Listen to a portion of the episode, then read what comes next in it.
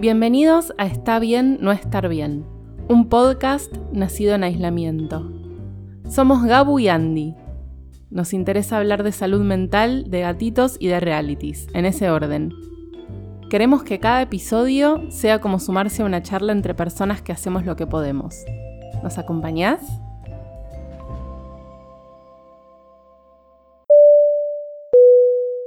Disclaimer. Nosotras hablamos de salud mental, pero no somos especialistas, así que nada de lo que digamos debería ser tomado como un consejo o como un reemplazo a una consulta profesional. Tampoco a un tratamiento psicológico o psiquiátrico. Si estás pasando por un momento difícil, por favor comunícate con profesionales de la salud mental que puedan ayudarte. ¿Estuviste viendo algún otro reality así que te haya copado? Algún otro reality, son como 15 realities que estuve viendo. no, eh, no literalmente la cuarentena, pero, pero desde que empecé a usar Netflix, o sea, tengo como una especie de Word que cuando la gente me pide yo se lo voy como recomendando. Tengo una curaduría de realities y, vos me decís si te coparía verlos o no. Dale, sí, sí, perfecto. Eh, yo soy fan de RuPaul, si alguien no lo vio, es un, es un reality de drag queens que compiten entre sí para ver, bueno, quién gana cada temporada. Y RuPaul es una drag queen icónica, que además, sea, tanto en su personaje de drag o como en su personaje, digamos, no dragueado, ya es una cuestión icónica a nivel internacional hace muchos años. Y hace unos años empezó a hacer otro reality que se llama Skin Wars, que es, viste, del maquillaje facial o del cuerpo, no sé cómo explicarlo, pero es como pintura en realidad, no sé si es como maquillaje. Entonces obviamente es como mega falopa, o sea, la impronta de RuPaul que es como súper divertida y súper y super quilombera está, pero obviamente no es lo mismo porque la gente tiene otro tipo de perfil, obviamente al no ser drag queens y al ser o por lo menos lo que parecería ser la mayoría de las personas, no diría tradicionales porque sí ves como mucha gente tatuado, luqueada distinto, pero a priori parecerían ser la mayoría de las personas heterosexuales, entonces eso ya también le da otra impronta porque bueno, hay un montón de, temas que no se tratan que en RuPaul son súper interesantes. Cada episodio tienen que cumplir con distintos desafíos, que algunos son muy falopa y otros están buenos, y me gusta porque nada, es una técnica como que me parece muy, muy piola eh, y es interesante para ver no, tenía ni idea que existía ese reality, me parece. Como que nunca lo escuché nombrar. Lo voy a buscar porque me dan ganas de ver. De maquillaje, digamos, cosmético y real o editorial, eh, soy muy fan de uno que se llama Glow Up. Ah, está en Netflix también, ¿no? Sí, todo lo que digo está en Netflix, porque yo soy muy vaga y yo no torrenteo, o sea, no, por la legalidad, sino porque, o sea, de hecho me colgué del Netflix de otra persona cinco años y me acabo de pagar el mío propio con mi plata. Pero Glow Up está buenísimo, eh, la persona que lo hostea creo que es una modelo o, bueno, alguien de la industria del maquillaje, y está buenísimo porque ves un montón de tipos de maquillaje de cosas que reflashearías con hacerte, que algunos son como más editoriales tipo revista Vogue, u otros son como cosas más trash. Pero bueno, es la misma consigna, como siempre tenés o sea, siempre tenés personajes con los que identificás que querés que ganen, otros que te parece horrible lo que hacen. Capaz no pasa nada trascendental, pero estos dos que te digo me copan mucho por la parte artística. Sí, sí, entiendo. Bueno, voy a buscar a ver qué onda. Uno que te va a encantar, o sea, que de verdad, o sea, sí. Ahora decime, como esto no lo hablamos antes, decime si lo viste, pero si no lo viste es como te a volar la cabeza. Se llama Yami Mamis. Yami como se escribe como Yumi. No, me suena de algo, pero no. Bueno, este es espectacular, o sea, es realmente espectacular. Son cuatro o cinco madres que viven en Australia que tienen mucha, mucha plata y en realidad en la primera temporada todavía no son madres, están embarazadas. ¡Ay, ya sé cuál es! Perdón, te interrumpí. Nada, no pasa nada. Eh, básicamente es como Wanda Nara por ser mamá por primera vez. Ay, qué entonces, un nivel de aspiracional espectacular, como todas se visten de, tipo, le están comprando como ropa para los hijos de Versace, zapatitos Louis Vuitton, no sé, aritos Dior, o sea, ese nivel de demencia, ves cómo le hacen el baby shower, son todas medio tilingas. Hay una que es como muy copada, que se llama, eh, creo que se llama Lorinska, que yo la amé. O sea, a mí me pasa que cuando yo me fanatizo con un reality de este estilo, la sigo en Instagram y después me aburro y se me pasa. Pero al principio me obsesiono. Y las estoqueo, pero son cuatro, creo que son cuatro o cinco al principio delirantes porque van entrando y saliendo. Hay una que no se puede creer, porque siempre los realities tenés como la que es copada y después una que es como medio una yegua, como que nadie se la banca, pero es la que, la que provoca todos los momentos tensos, pero demasiada guita, todo demasiado mersa, es como esa gente, tipo es como ese meme que es eh, Mark Jacobs by Mark Jacobs, eh, Jacobs Mark. Capaz una está vestida con, no sé, 200 lucas dólar, pero, pero es horrible de ver. O sea, es muy gracioso, pero digo, estéticamente ya es una cosa que da vergüenza. No, lo voy a ver porque me dan muchas ganas. Sí, además tiene dos temporadas porque la segunda temporada ya tuvieron los hijos y algunas quedan embarazadas por segunda vez porque también esa es como otro, otra cuestión, que es como, viste, no puedes tener solo un hijo, tienes que tener como dos, porque familia perfecta, entonces bueno, algunos personajes vuelven, bueno, hay todo un lío, pero está muy bueno. Y en esa línea, eh, pero de millennials y chetos también, está Singapore Social. Ay, no sé, nunca lo escucho nombrar. Singapur es un lugar como medio cool, o sea, bueno, tendrá sus partes como todo, pero lo que te muestran sería como, como todos lugares medio cool con cinco o seis jóvenes que te muestran su vida, tipo la mayoría son eh, hijos, hijes de, familia de, mucha guita, entonces los ves saliendo, la típica, una es influencer, una es cantante, o sea, no sé cómo. Ay, sí, amo, me re de verlo. O sea, no quiero decir gente que no labura, pero, o sea, gente que no parece que lo que hiciera para ganarse el sustento fuera trabajo. Pero bueno, es como bastante cool y a mí lo que me gusta también mucho de ver realities de, gente de afuera es, es, eso, ver tipo ciudades que no conozco, cosas copadas. Así que ese, ese, es muy piola y esos son como más tipo de estilo de vida. Bueno, uno que es ideal para esta época de cuarentena es Tiny House Nation. ¿Lo viste? Sí, no, sí, te iba a decir, a mí me gusta mucho la onda casa, makeover, qué sé yo, y te iba a decir un par y uno era eso que me fascina porque me enloquece, me enloquece eso. En general siempre miro YouTube, todo porque me encanta. Vos decís tipo lo de decoraciones de interiores y eso, ¿no? Claro, eh, uno, bueno, igual quiero dejarte hablar de ese que dijiste, pero eh, no me quiero olvidar, hay uno que se llama Instant Hotel, que si bien es de, es así, es como que eh, compite gente que arma sus casas o departamentos, onda, no sé pronunciarlo, hay... Airbnb. es difícil. Bueno, y este es lo que tiene bueno, porque yo veo tipo un montón, en Netflix hay muchos de makeovers, qué sé yo, pero este lo que tiene es que compiten para quién tiene más lindo y hay drama también. Tipo, se tienen shade todo el tiempo, se pelean. Entonces, ese lo recomiendo si les gusta. O el makeover, pero también el drama, porque tiene mucho y es muy divertido y lo vimos hace bastante ya, pero nos morimos de risa porque la gente es así bastante, bastante freak. Bueno, pero ese lo a mí Ese lo vi, me parece espectacular y ese está basado en Australia. Me olvidé de anotarlo como en la lista de los que quería hablar, pero es espectacular. Primero porque acá capaz no estamos tan acostumbrados a los si viajamos afuera con el concepto de Airbnb, pero afuera se usa mucho y hay gente que realmente, no te digo que vive de eso, pero sí es como que tiene su casa y tiene como una casita extra que la usa para ganar ingresos compite gente que onda, eh, pone su casa y se va una piecita al fondo y gente que tiene una acción eh, y cómo decoran todo. Es muy, a mí me encantó ver tipo por ahí gente que tenía una personalidad que te imaginas la casa de una forma y cuando van a la casa, porque los competidores, digamos, eh, como que se turnan para ir a un departamento de los otros y cuando llegan y ven como que, por ejemplo, no se condice la personalidad con la casa, me entretuvo un montón. Bueno, claro, para mí lo más espectacular de eso es que creo que son cuatro o cinco parejas que en cada semana o el tiempo que, en el que transcurre el reality show viajan o como estos en Australia van en auto, entonces se van a quedar en la casa de cada una de estas personas y las tienen que puntuar. Entonces el tema es que si vos sos muy malo con alguien y le das un puntaje bajo, cuando venga a tu casa te la va a devolver. Entonces obviamente gana el que tiene más puntos. Y además otro de, que tiene que ver con Airbnb que me gusta mucho, que es parecido pero distinto, es Stay Here, que básicamente la premisa, sí, la premisa es que vos tenés un lugar que lo usas para Airbnb, que está como medio venido a menos y viene, creo que uno es un arquitecta, el otro es un decorador de interiores, que, como que te dicen lo que tenés que mejorar y también te puntúan y te hacen como que quede espectacular. Sería como una especie de extreme makeover, pero de lugares de Airbnb que me parece fascinante porque son lugares siempre increíbles.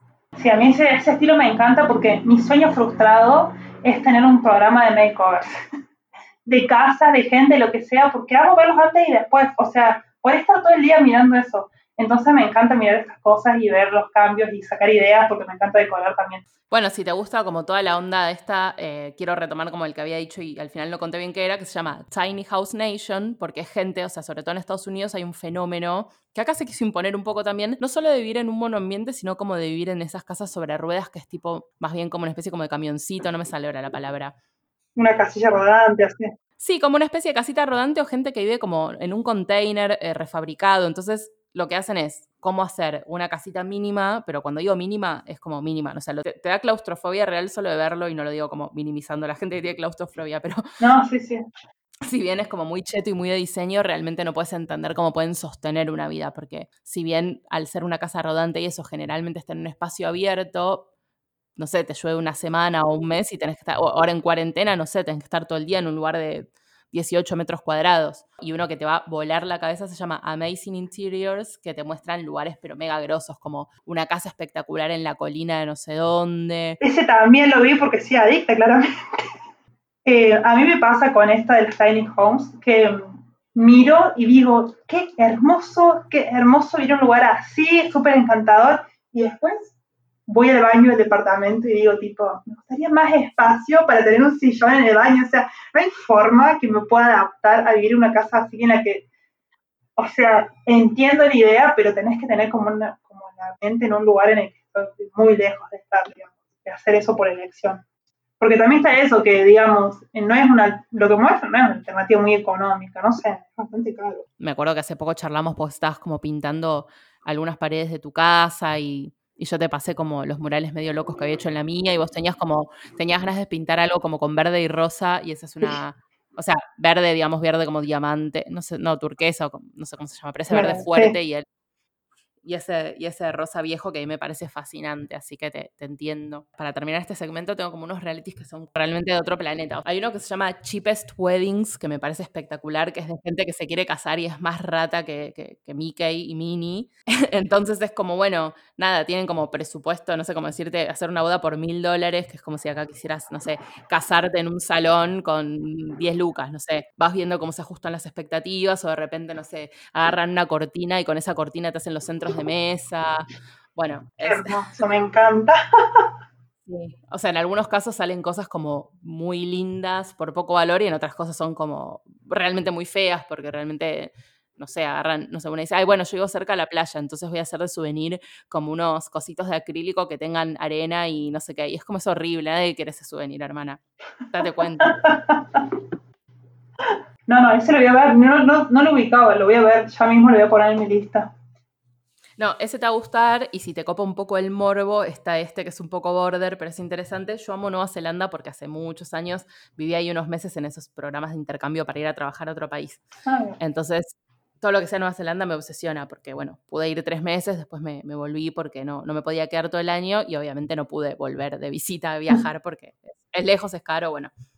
Entonces, este programa se llama The Casketeers que vendría a ser, supongo, como los que llevan, no sé, estoy pensando la traducción, pero básicamente serían como los cajones de, una casa velatoria, o sea, no me sale la palabra, pero sí los cajones, o sea, no... Sí, sí, Claro, es gente que es una familia que su negocio es una casa velatoria. Ay, me muero. Sí, buenísimo. O sea, es el lugar ideal. O sea, si te morís es el lugar ideal.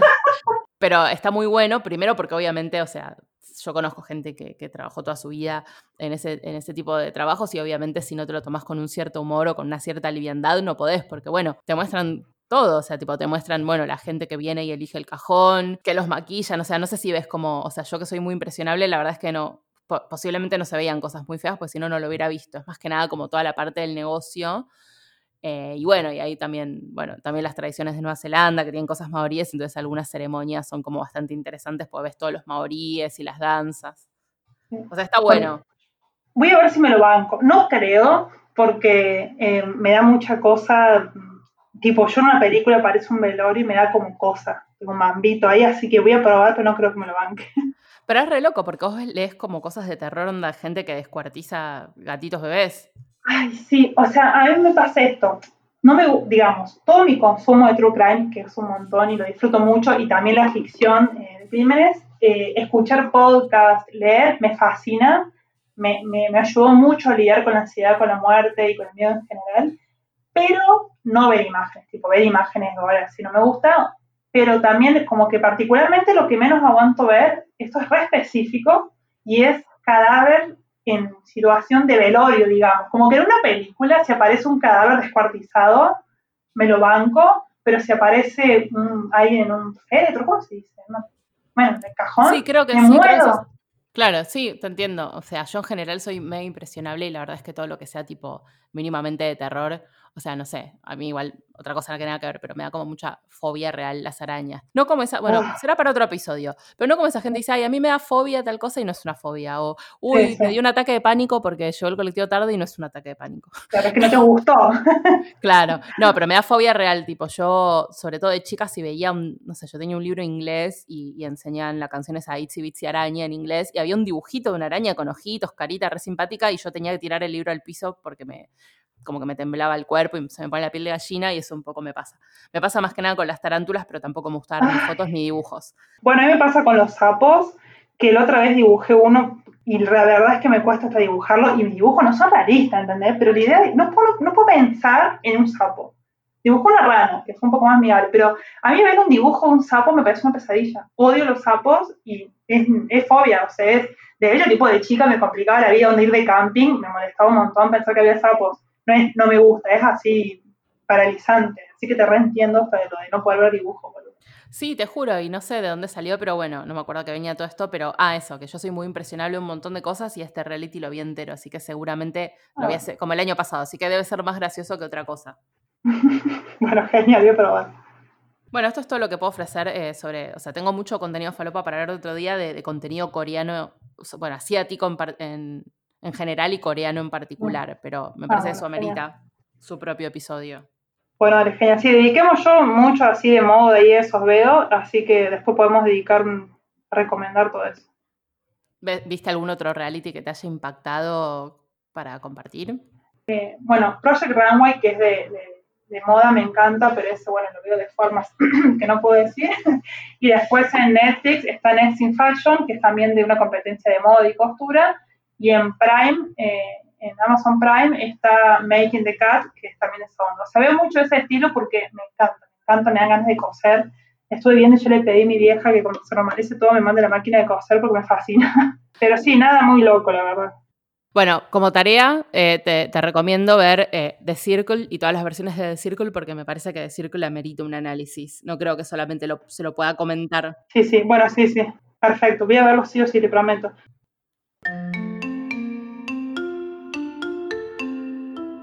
Gracias por escucharnos. Podés seguir a Gabu en redes como arroba gabuleta y podés comprar sus geniales productos en arroba tienda.filigrana en Instagram. Podés encontrar a Andy como arroba Andy y escucharle en Gatocracia, su podcast sobre gatitos y cultura pop. Búscale en cualquier app de podcast y en Instagram como arroba gatocracia. Si te gustó el episodio, compartilo. Podés suscribirte en Spotify, en iTunes o en tu proveedor de podcast preferido. Estar bien está buenísimo, pero a veces no se puede. Estés donde estés, hay muchos lugares que pueden ayudarte de manera gratuita y muchas veces anónima, especialmente durante el aislamiento. En algunos casos son profesionales de la salud mental y en otros son personas que se capacitan para ayudar voluntariamente a quienes estén pasando situaciones de angustia. Hay mucha gente del otro lado de la pantalla que puede ayudarte. No tengas miedo de decir que tenés miedo. Nos encontramos en el próximo episodio.